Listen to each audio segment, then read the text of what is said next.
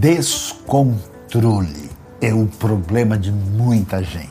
Na Bíblia a gente ouve informação sobre isso. Havia um cara em 1 Samuel 25 chamado Nabal. Na hora de conversar, tranquilamente com Davi, ele resolve bater de frente numa espécie de ira, de raiva, de revolta sem qualquer sentido, totalmente descontrolado. Abigail, a sua esposa, tentou colocar as coisas no lugar, mas a coisa é tão séria a gente não percebe que o descontrole só afeta quem se entrega a ele. Por isso, o texto bíblico vai nos dizer que de repente Nabal teve uma parada cardíaca. Teve o fim da batida do seu coração e ali ele cai morto. Cuidado, não se permita ficar descontrolado.